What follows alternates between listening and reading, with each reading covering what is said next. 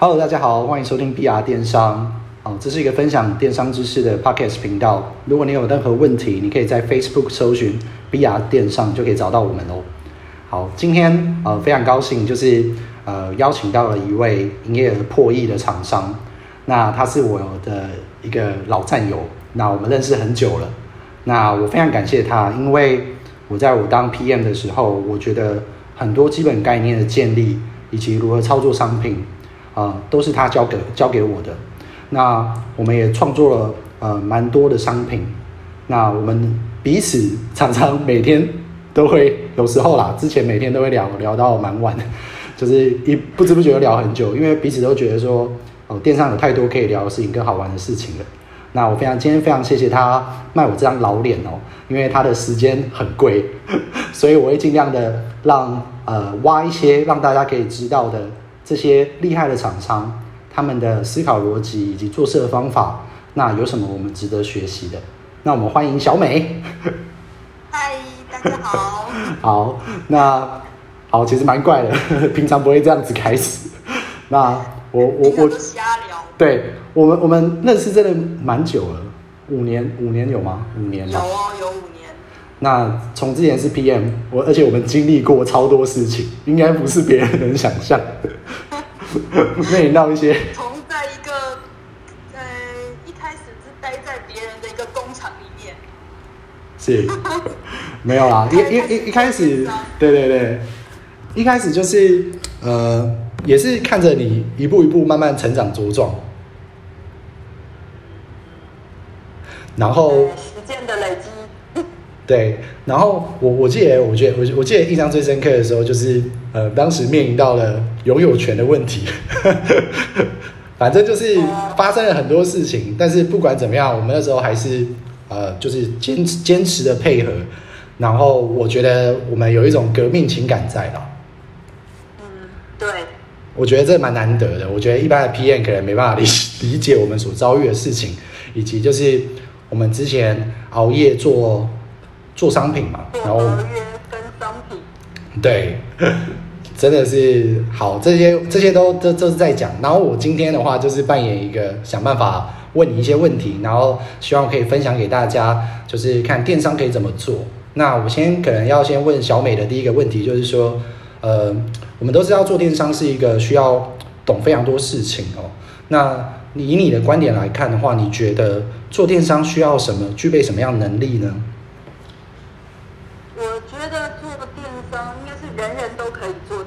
你只要有一个手机或是一台电脑，然后再还有一个供货给你的厂商，就是说主要是看你想要有多大的营业额。就是说你营业额做很低，也可以称作是做电商这样子。嗯，但能能能能力这件事情，我们可能会讲到的是说，呃，你呃，其实。每个人的目标不太一样，就像你刚刚讲的营业额这件事情，那其实随着营业额越来越多啊，其实你的烦恼也会越来越多。我相信你应该非常有同感。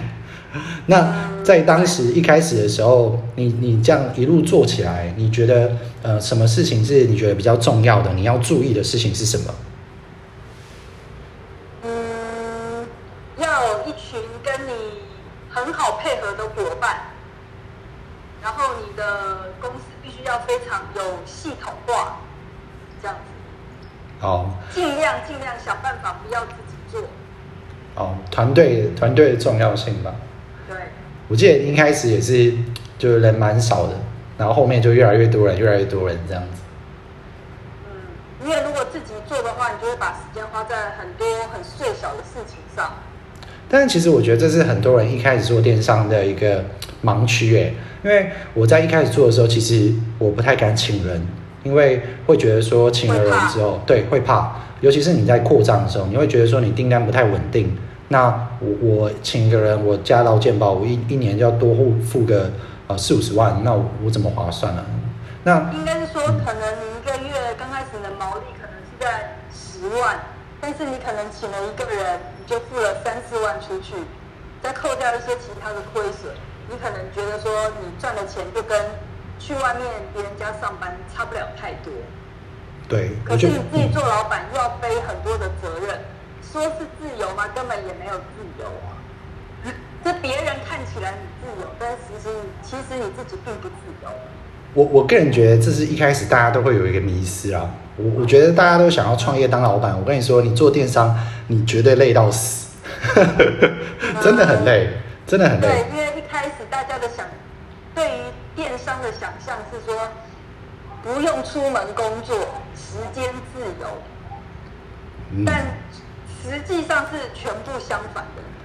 我完非非常非常认同，因为我一开始在做的时候，其实我还是嘎着一份工作在做，所以我其实一开始超级累。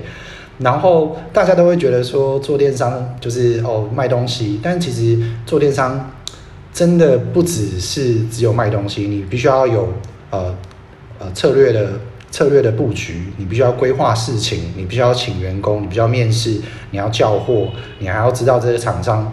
有什么问题，然后遇到一些状况之后要怎么解决，所以我觉得这是一个超级综合性的能力，然后以及你要花超级多的时间，然后很多人就是因为不知道这些方法，所以他做了之后就觉得说啊好累哦，跟想象不一样，然后就退场。我觉得真前期真的要撑过去，真的是一个蛮辛苦的一个过程。不过蛮蛮多人都是从小电商开始做起的。就是说他可能有个本业，但是呢，他的副他的副业就是他晚上回家继续做电商，所以他只要有一个手机跟一个工作的厂商，然后他就只要他在客服，然后晚一点回去再出货，这样子。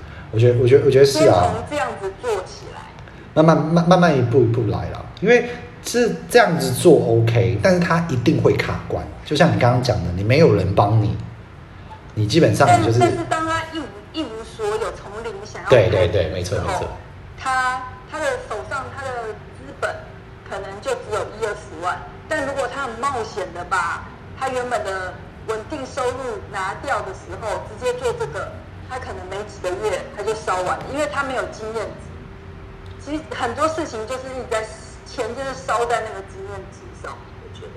我我觉得是啊，就是嗯，嗯可是我我我想讲的就是说，一开始大家没有没有经验的时候，真的会走很多冤枉路，那这些就变成你的缴学费嘛。对。叫货你也会，你会你会知道说，就是度的东西就尽量不要叫嘛，因为会你叫来之后比较容易会烂惨，或这些都是可能是一些比较材质比较容易碎的东西，你要跟。呃，大陆的厂商要讲说，你要帮我包好一点，要不然怎么样？这样都是要前期去沟通。你就等到来了之后，全部碎光光，你真的是会欲哭无泪。因为你想要做这件事情的时候，你会想但但是想象跟现实有的时候它又有一点差距。因为你一开始想说，我就卖这个东西多少，然后我的进货价多少，我的毛利多少，可是有很多你想不到很周边的事情。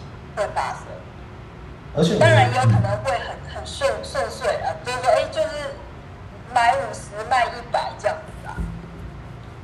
但是我觉得很多人都错估那个成本呢，就是很多人都把毛利怎么说好了，就是大部分人是不太会抓这个毛利区间值，因为大部分人可能在做呃电商的时候，就像你刚刚讲，可能就是五十卖一百，但是这个东西可能会有牵扯到很多库存成本。以及它的呃，可能是破损率等等的这些，然后还有一些客服退换货等等的成本，我觉得这这一开始对于一般人来说真的是蛮难。嗯，我我都是这样做一个计算啊，就是以现金现在来说，十分钟二十七块。那你做这个东西，这个这个我跟你讲，我觉得有点有点太好好细哦，十分钟二十七块。十分钟二十七块嘛，对不对？那个小美。对啊，我我就 我我就是用十分钟二十七块做一个标准来衡量我这件事情要不要做。十分钟二十七块，所以一个小时的话就是二十七一百六嘛。啊，所以比如说，其实现在订单大家消费值大概就是三百到四百嘛。对。那那你的毛利率？呃，我们算三十 percent，进货七十卖一百，对，毛利三十。那他们消费额三百，所以你赚九十，九十你要先减掉十块的纸箱，然后呢，你还要减货、包括、印单、回客服，扣掉之后你剩多少？这样。我我真我真的觉得一般人真的没办法算到像你算的这么细。可可是其实员工的薪资是最可怕的一种消磨。是啊。所以团队，你的伙伴其实是还蛮重要的，因为有些人他很知道，他头脑比较，就是他想的比较多，他可以知道怎么样做事比较快。可是有些人是做到哪想到哪，他的时间速度就是别人的一倍。好，那我那我想要问一个问题，就是你你怎么你怎么选择？就是因为我们害了蛮多人嘛，然后这些人有一些就是我们所谓的呃笨蛋，做事比较慢半拍的。我我有我刚开始可能会就是就是心里会觉得啊，真的是觉得有点浪费钱。但是其实后来我现在我都会换一个角度想，就是说每个人他都有他专长的地方。就说你叫他去捡货，可是他根本就不是很会捡货，可是他包货超厉害。就说你还你就是要找到他他的最大价值在哪里，放在对的位置上。对，但是这个就是需要一点时间。就是像我们家有些人，他可能捡货捡了老半天，哎，他不会，我就叫他包货，哎，包货他也不会，就也不是说不会，他可能一天只包了四十件，别人都包了一百五十件了，他还在四十件。那代表说他只有人家三分之一效率，那你要想一天薪资一千二除上四十件，哎，这个好像成本有点高。如果这件货只有一百块的话，那是不是就，就赔钱了？对，但是你你你如果没这样精算，你不会觉得你是在赔钱啊？你觉得你有赚钱？嗯，所以要细算这个嘛？对，所以你要再请他再去做更单一一点的事情。可是我我我觉我觉得我可以接受笨，但我不能接受懒惰。对对，所以我说，如果他来上班的态度很好的话，你都不用盯他的话，他也许只是也许他的肌，就是因为包括其实需要有点没有这么发达，哦，他捡货走路没有这么脚程没那么快，对，就是说他他的全全身的运动细胞可能没那么好，可是他他还是很认真。叫他做单一的事情，他还是很认真的帮你完成。就是我觉得这样可以，这 OK。但是，呃，我我觉得这种事情就是就是一体两面。有些人他很聪明，可是他就会想东想西。好，可能有人来一天没来一天。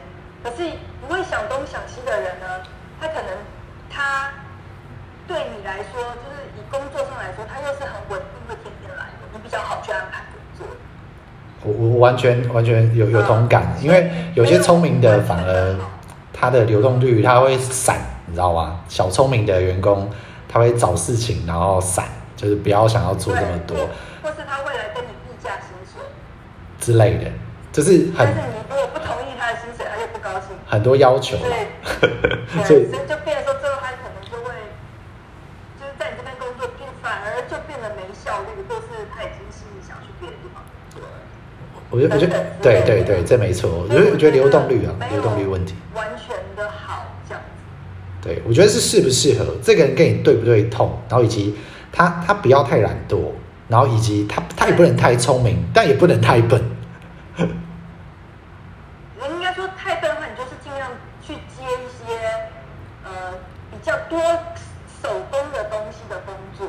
哦，简单的就可能备品之类的东西让他处理。对，可能说，呃，就是你进了一个东西，它你可能是卖一加一，哦，那你就是拿来，你要先把那一跟一要先把它放在一个袋子里面，等等之类的啦。OK。先请他，然后你这东西又卖的很好。对。然后你就叫他一直包那个东西。对，我我觉得就是总结说，就是呃，可能要看他这个人厉害的地方在哪里，说不定他包货不行，但他回客服超强。之类的，就把它放在他对的位置上。我觉得每个人都会有他擅长的，但是你跟那个人之间就是需要一段的，一一段就是你一定要一起工作，你才会知道他擅长什么。对啊，我觉得员工牵扯到人这件事情，我真我真的觉得就是很有点烦，因为有些人其实就是你需要花花时间跟他磨磨到一定程度之后，你才会知道说哦，他的点是什么。那有时候我们当老板的，我们也不可能说你做错事情就大声的斥责你嘛，我们就只能要好好讲。就是我我个人觉得是这样，因为我将心比心嘛，就是你去你被骂，没有人会高兴嘛。但我觉得蛮重要一件事情，就是要先跟他沟通，然后不能说，因为有时候会包错货，其实造成损失蛮大。那包错货，你也不能说要扣他们钱呐，我因为我觉得这也对他们来说也不太不太合理，扣了他今天他今天可能就没薪水。是这这东西，其实我我有想过，然后我有看过别人家也有这样做过，就说你的本薪是多少，你的奖金就是三千。嗯。那今天呢，谁包错货啊，他就扣多少钱，一直扣到没有。OK，这就不要不要是，对对对对，你讲的对。就不要是从你的本薪扣，而是从你的奖金变成是一个多出来的嘛？我觉得这是一个蛮好的办法。对，我觉得这我觉得这蛮好的。这个东西其实其实我也有想过，因为你现在的退换货率的话，跟你给的奖金好像其实也差不多。对，如果他们包好一点，其实我觉得我们是愿意多给的，就是做的真的好的话。对对，因为他帮我们节省了成本嘛。对啊。OK。没错。好，那呃，其实一路看看着小美这样子，就越来越强嘛。就是 你，你有觉得你跟以前差很多吗？从最早的时候，你的产品线是比较单一哦，到现在你看你多少东西。这个我今年的工作就是在缩减我的品项。你东西太多了啦。对，所以我觉得当订单多的时候，对我来说是一个困扰跟。很痛苦的一个负担。好，那那你就是当然，就是说，可能你在成长过程并没有把你的很多很细碎的事情把它规划好，你就是一路一直向前冲，对，所以导致就是就是没规划的下场。所以所以要规划嘛，对不对？实际上，你想硬冲冲过那条线的时候，没冲过去就会惨跌下来。我我觉得不会啦，我我我我觉得我跟大家我跟大家讲，我跟大家讲，他他现在在讲这些话，他真的只是客气，他真的只是客气才讲这种话。他是我遇过真的超真的是前前五 percent 的厂商，为什么呢？我跟大家讲哦，我每一次在跟他沟通，在跟小美沟通一些事情的时候，他总是可以讲出就是我想不到的地方，跟有可能是我讲一个 A 想法。然后小美讲 B 想法，然后我们两个合在一起，变成一个更好的。然后他刚刚讲那些什么玫瑰花，其实他都是他客气。好了好了，没有了。还是缺少了时间，还是缺少了时间去去思考了。因为每天哦，真的是杂事很多，各种大大小小的事情。杂我你你的事情真的太多了，所以好。那我想要问一个问题，就是说，你当初呃从一百平搬到五百坪这件事情，我们那时候有聊过很久，然后你你好像犹豫了一段时间，然后呃，我想问的问题就是说，你你当初是怎么下这个决定？然后最后你觉得你下这个决定是对的吗？因为其实我看，其实你搬到大厂房是是合理的，但是一般来说，你的租金成本就提高很多。那你怎么看这件事情？嗯，应该，诶，应该说，我从一百平是在一个比较比较闹区的地方，搬到一个五百平的偏僻的乡下，就像我现在坐在树下，可能离海边也不会很远。你那边真的很偏，我去过，真的很偏诶。这种地方，我这边五百平跟那个一百平长租。是一样的啊，我我知道啊，我知道，我知道。对，所以，但是涨价啦。最最大最大的一个差别是人员，因为你在闹区，你可以选择的员工是比较多的。那你到五百平的话，当然你就是动线好，就是节省成就是时间成本嘛。因为你地小的时候，你就一直想把它东塞西塞啊，塞得很高啊。那你在塞的过程，哎，可能塞到不知道哪个角落，你又要在那个找，就是很花费时间。嗯。那你到五百坪的地方的时候，你就你的动线就会比较好规划。那相对的，其实就我觉得还是差在人啊，因为人比较不好找，你能选择的员工比较少，嗯，这样子。我觉我觉得动线这个是蛮很重要的一件事情啊，影响到整体效率啊。那你你现在是一个礼拜一柜吗？差不多。一个礼拜一柜吗？了解。有时候还会更多，对不对？好，我们我们先，嗯、我们这个，我们先不要提一 提。当然有的时候会会有更多了，但尽量我都是控制在一个礼拜一柜。OK。比较就是员工会觉得是一个周期嘛。嗯，那那那这样子你怎么去？你的商品那么多，那你怎么去抓你的就是整体的交货时间呢？就是因为东西太多了嘛，有时候东西太多，你真的不知道说这个东西还剩多少。东西还剩多少？哎，就是一个一般来说，大家都是用系统啊，就 ERP 嘛。我们是用我们是用感觉，因为东西太多了，对不对？也有系统啊，也不是也有系统在算系统跟感觉。嗯。因为。如果说你今天卖到的是通货型的话，对，就比如说日本货啊，日本货就是很畅销的商品，对。那这个东西你感觉到，你一个月后，你你感觉到说，你一个月后，我应该说你觉得现在好，每天可以卖三十箱好了，那你一个月后呃需要多少箱？嗯，这样子。可是这种东西是很难抓的，因为有时候快，有时候慢呢、啊。对啊。因为你可以进口这个东西，别人也可以进口。那你都可以一天卖三十箱了，代表说这东西很热销，所以别人也会来跟你竞争。所以这个没有一定。我觉得，我觉得是真的是有时候，就是旺季的时候，可能就多备个三到五倍的量，一定要。呃，基本上，当你厂房越来越拥挤的时候，其实你叫货会很保守。嗯。因为你叫太多。你叫太多的话，你也是囤在那个空间嘛？对。因为我我其实因为我刚刚说十分钟二十七块，其实你还要算你的场租哦。我们就算，比如说你现在是五百平十万块，好，那你一平是多少钱？但是你不能只算一平啊，你要算两平。我我自己是这样算的，你要算两平，因为还有走道啊，还有动动线要算进去嘛。嗯。那你一个月两平。的租金是多少钱？那你那个东西，就是如果一瓶的大小，那它一个月占了你的厂租多少费用？嗯。啊，如果说它是属于夏天的商品，然后今年夏天没卖完，那你就要再放半年。嗯。那半年可能就已经是五千多了，或者是更高。嗯。那它有没有帮你产生这个毛利？我我觉得，我觉得，我觉得你讲的超级好，因为我觉得大部分的人是不会去算这些事情的，他卖不完，他就是放着。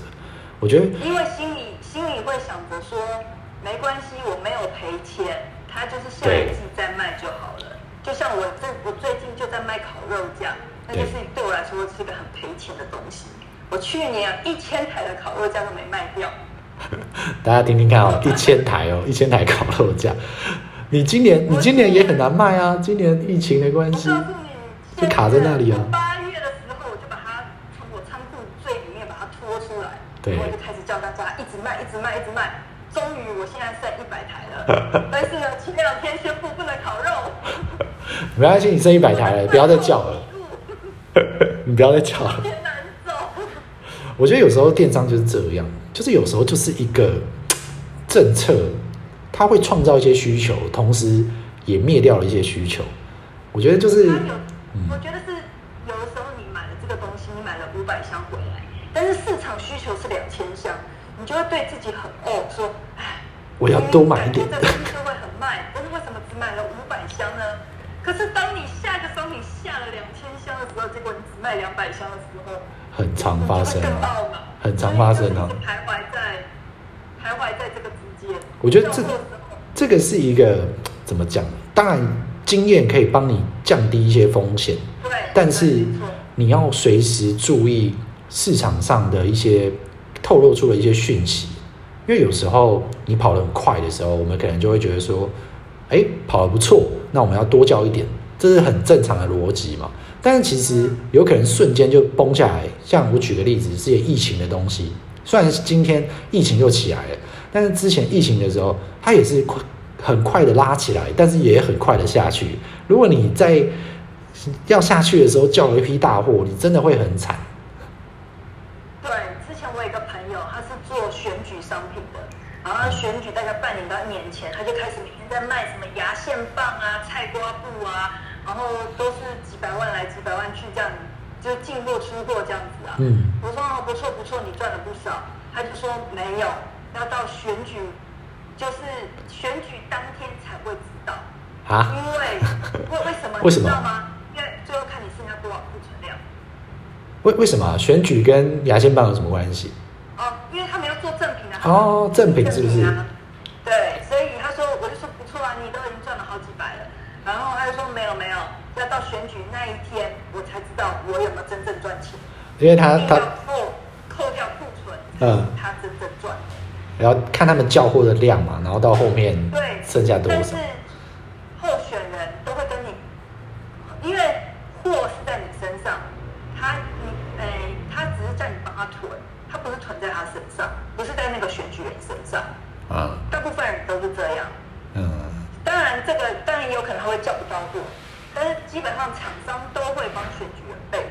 哦，这个这个是哦，这个真的是。对，他就会跟你说啊，我要一万盒的牙线棒，你一定要帮我准备好哦。啊，那个每个礼拜啊送了两千盒来。但是你要知道，当选举越接近的时候，牙线棒工厂也很忙啊。对。所以你你不可能他要货你才去帮他叫，你一定会提前先帮他囤。但这个东西它也不会坏，这是一个赌注啊。真的是一个赌注啊！因为我之前也有遇过另外一个厂商，你也认识啊，就做口罩的，在基隆那个。反正他们就是选举前，他就是会准备这种赠品。那基本上他们就是会很忙，不管立法委员选举，然后总统大选啊等等的。我觉得这是一个很特别的现象，就是我觉得一般人没有在做电商的，其实他一辈子都不会知道这种事情。反正就是福委会啊，然后什么总统大选啊，这都会有一些需求出来。像中秋节最近也是啊，你的烤肉价，好，那清完了吗？还剩一百多个，应该可以吧？还有十二天，最后一里路就是很难走啊。不会啦，一百多，一百多可以啦，随便卖都卖得掉。应该可以了，我都已经下定决心把它拖，从仓库里面拖到走廊，就是一定要把它给卖掉。好，好。好，那那我接下来再问一个问题哦，就是说，嗯，我们以前啊，就是我们很常很常熬夜讲话，哎，你还记得吗？对呀、啊。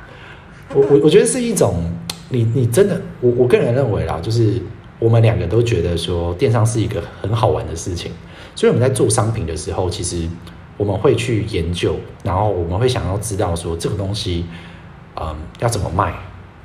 我我我觉得我想问你的问题就是说，那你你对于你来说，你觉得呃电商好玩吗？那那做做这些商品，你觉得你获得什么这样子？应该是说你心里想象的蓝图，然后你去实践它，最后有没有成功？有没有跟你心里想象的一样？对，那你当然最后跟你想的不一样，就觉得不好玩了。我觉得是一个过程。证明的过程。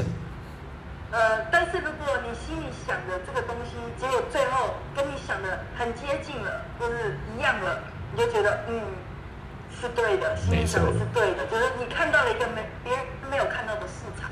我觉得这个是成就感。对，就是这个成就感。对，我我觉得我问问过好多人，真的就像我们现在今天所聊的，我觉得对于我们来说，其实。当然要赚钱了，不赚钱当然会很呕了。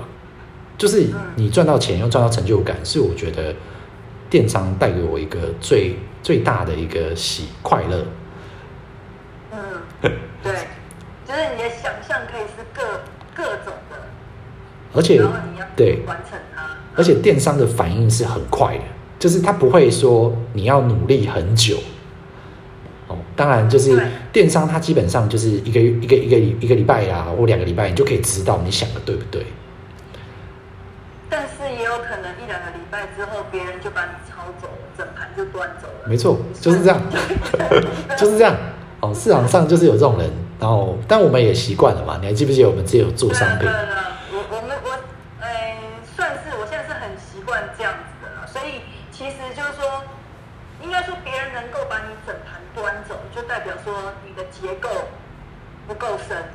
没错，别人很容易抄走。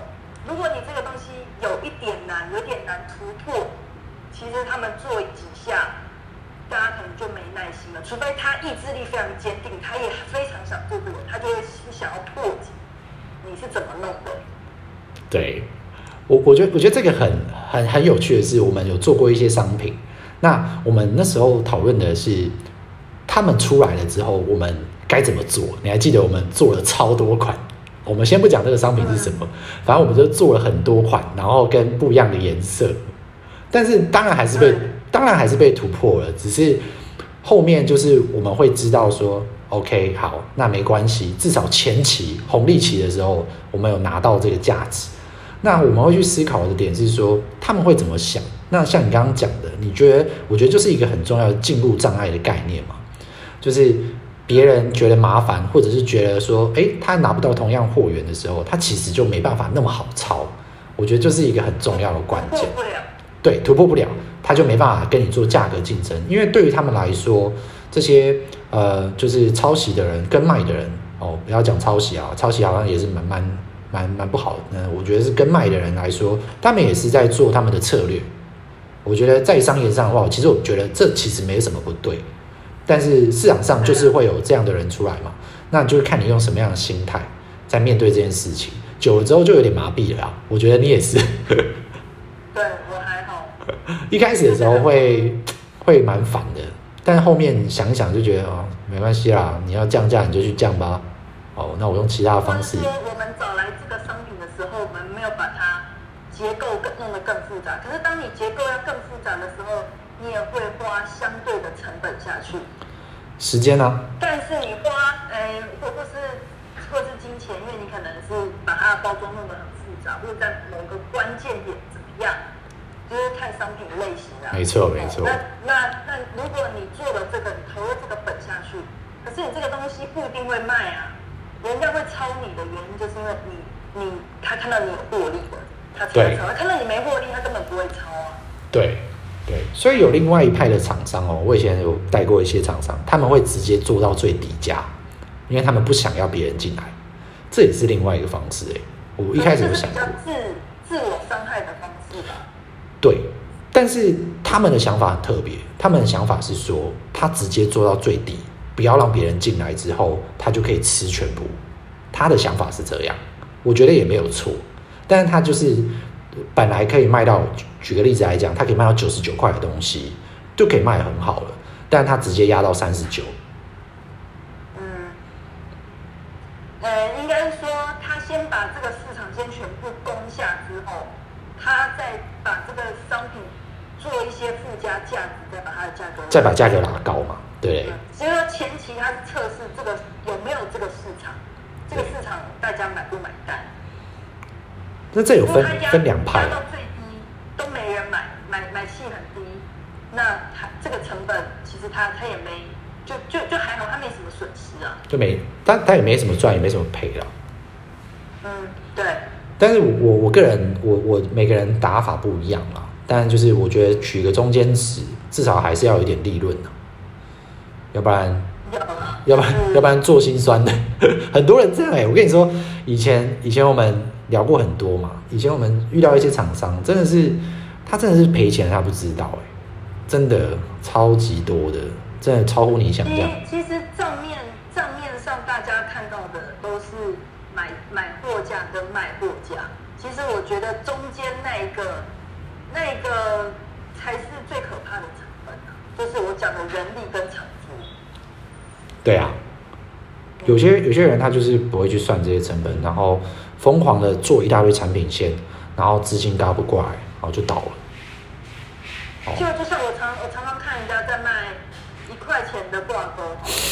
当然我自己也是卖一块钱的挂钩啊，只是我后来我就会想，我想说这一块钱的挂钩，就真的就是一个赔赔钱货啊，因为一分钟二点七块，他为了要拿那个挂钩，他花了一分钟或是两分钟走过去拿那个挂钩，对，他的时间早就超过那一块钱的挂钩就很钱了。但是其实，呃，我我觉得这件事情如果是没有效益，我就不会做。比较单一的想法，对，单一面考量是这样了。当然，他可能也许帮你创造流量不一样的价值。对，但但对我来说，我我觉得你的比例上，你不可以就是卖场都是卖这种东西，就是很多人。对，很多人都喜欢卖那种一块，然后一两块、三块，然后整个卖场都是，然后他就觉得说，哎，这样我有每天都有单，好棒哦，这样子。呃，应该是说一块钱的挂钩，毛利率五十，所以呢，大家看的是那个毛利率五十。对，但他错错误的评估了这个东西它所耗费的人力成本，以及印单成本，还有包装成本。起起就是它的起跳，就是说最。哦，他有设嘛？如果他有设一个最低要五十或者一百的话，我觉得可以接受。但是买的人相对会很少。但是那种不懂操作的人，他们在做这些事情的时候，他根本就不会去思考这件事啊。他会觉得，你知道他会怎么想？他们会觉得说，我把这个东西设上去之后，我就没有单了。但是其实他做有单的时候是赔钱的，他不做。可可是我常常在想一个问题，你说。其实你看虾皮的千万卖家，其实他们很多都是从这种东西做起来的。哦，是啊，是啊，但是他们的，我我个人觉得是他们的商品线的其他产品够多，就是他们有很多其实毛利是比较高的东西去带，有赚钱的东西。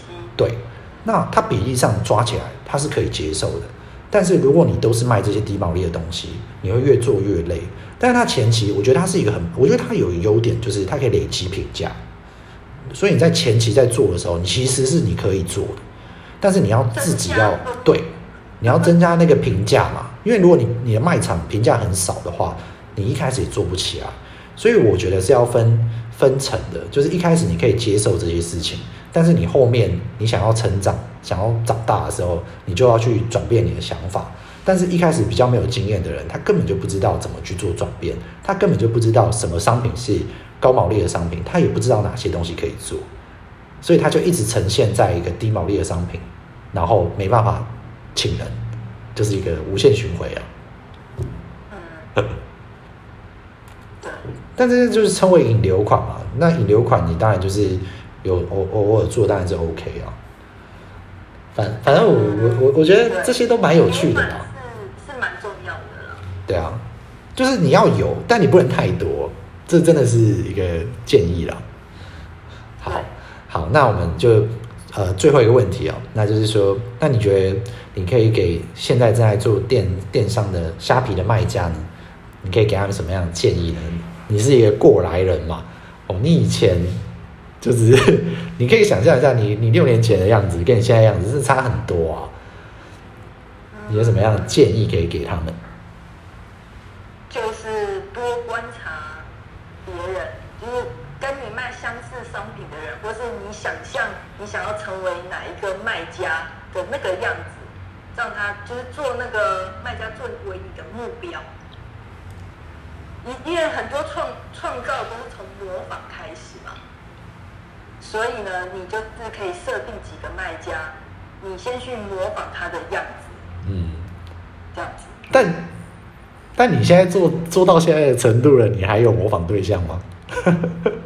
当然有啊，我营业额又不是，应该说我的营业额是属于综合型的，不是属于主攻虾皮型的。我知道啊，我知道。嗯，对，所以我的虾皮其实并在你所有做虾皮卖家来讲，不算是营业额很高的，中等啊，中等中等，对，中等 中等。好了，我知道，我懂。我我觉得就是，嗯、呃，其实做电商是一个很辛苦的路啦。我我我还是想要强调这件事情，就是你必须要做很多功课，像你刚刚讲的，要观察，就是模仿，然后甚至它有一些商品你可以去跟卖，等等，这些都可以。但我真的觉得就是要很坚持，就是你要，就是你短期是看不到效益的，那你要一直很努力、很努力、很坚持，然后不断优化你的卖场，我觉得才有可能就是一步一步慢慢成长。通常都是模仿啊，就是你很想要你这个商品卖得好，你就是看那个卖那个前几名的卖家为什么他卖得好。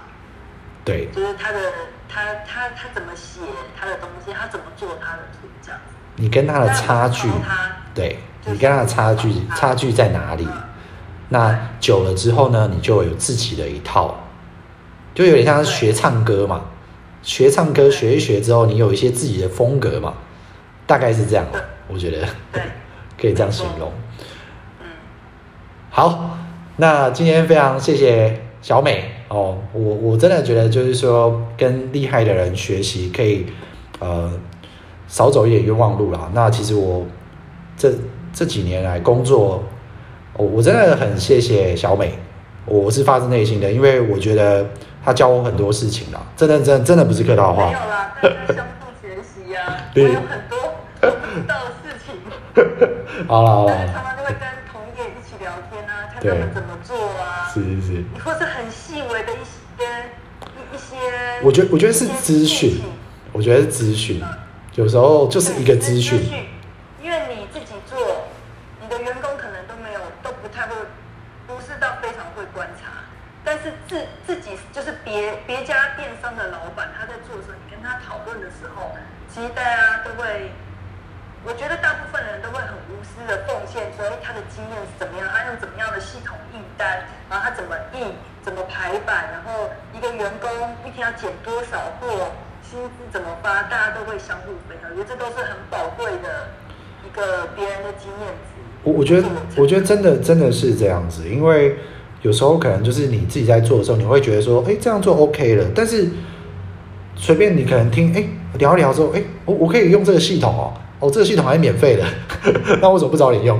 就是真的差这边而已，电商就是差这边。付费的还不一定比较好用。对，免费的就够了。反正就是有些免费的都很好用哦。资讯的来源是非常非常重要的一件事情，因为我们电商在做的事情就是资讯不对称，跟谁能够掌握这些更多的资讯。我觉得这个事情是做电商的人一定要知道的。你懂资讯，你就会比别人多会一些，跟更快一点，节省你的时间嘛。你获得这个资讯是别人时间的累积。没错，没错，没错。所以就等于你少走了几步路，真的差很多。当然，这种是朋友之间，是你也可以分享你的东西给他，他也会分享他的东西给你。对，这样。这就是为什么我们会想要我我会想要做 podcast 的原因，因为我希望可以找到更多的同好啦。那之后就会呃有更多的资讯交流，之后就可以呃换得，因为有些人可能他会觉得说他的资讯很值钱嘛。那我们在还不认识彼此的情况下，我可以先多分享一些资讯给你，让你知道我是一个愿意分享的人。之后你也可以分享资讯给我。那我们这样两个加起来的话，就是双赢的局面啊！我个人的想法是这样。因为电商这个东西，它是一直不断在改变的。对，它绝对是一直在推陈出新。对，它没有固定唯一一条路怎么走，做生意没有固定一条路，它时时刻刻都在转变。对，所以有时候可能就是一个想法，一个观念，可能就改变了你整个卖场的动向，然后还可以赚到钱。那这种资讯不拿吗？对不对？嗯，对，但是只是说别人给你的资讯不一定，还是要过滤一下嘛。对对对，对，适用于他不就不一定适用于我们嘛。对，但是你知道的更多会更好。就你懂得越多，你心里想象的空间就是会更大，这样子。尤其是有一些事情。牵扯到罚款，有人提醒你，真的差很多。嗯，这些都是些经验谈啊。我觉得做久了，你就会知道，真的没办法自己关起来门，关起门来做了。嗯，通常都是会一几个朋友，大家常常讨论，就会问说：“你今天几张单啊？那你就会知道说，哎，你的卖场现在状态好不好？对。他都已经一两百了，你还在五十，那代表说你的卖场可能有点问题，因为虾皮它会有每天的一个流量嘛，可能跟他要不要发免运券前后的那个人流波动，我觉得会有点不太一样。没错，没错。嗯，所以就会有时候就问说，你今天几张单？大家都互相问啊，这样的话就会知道自己卖场现在流量好不好。就是别人假如说单很多，然后你单很少的时候，你就要检视一下你卖场出了什么问题了。对，对，对，一定是自己没弄好。但是，哎，他才二十，你已经两百了，嗯，心里就觉得，嗯，不错不错。OK。但也不一定啊，也许你那你你你的两百张里面有一百五十张都是那种高毛利的啊，两块钱的对啊。对啊对啊，假如说你单少，但高毛利就也就 OK 啊。你做五十张单等于人家做两百单。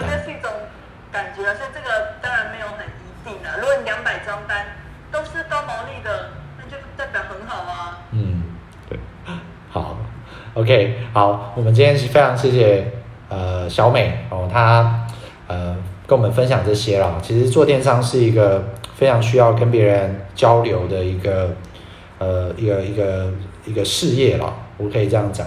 那也希望说大家可以在虾做虾皮做电商这条路上可以呃一帆风顺，然后每天出很多单，不要遇到一些鸟事。你有做电商，你一定会遇到一些鸟事的，真的。不可能风平浪静的啦但是我觉得每次的鸟事发生的时候，真的都是你会知道这件事情，然后好，这件事情我不要再碰了。越多人一起工作，就会越多奇奇怪怪的事情会发生。对，我觉得不可能发生都会发生。我觉得就是一个自我修炼的过程。我觉得电商，对，不要想说你可以在海边喝着一杯椰子汁，然后在那边休息，不可能哦。你每天要面对的事情跟想的事情真的太多了。当你扛一些固定成本的时候，你其实会有非常大的压力。OK，好，今天谢谢谢谢小美哦，我们非常感谢她宝贵的时间，然后也希望你可以呃一帆风顺，然后搬到更大的仓库。好，好，你不要了。更多钱囤货。好，好，好，那就是呃毛利率稳定，然后不要发生鸟事哦，稳定的获利。这样其实就够了。好，OK，我们今天谢谢小美，好，今天先这样喽，拜拜。大家拜拜。拜拜。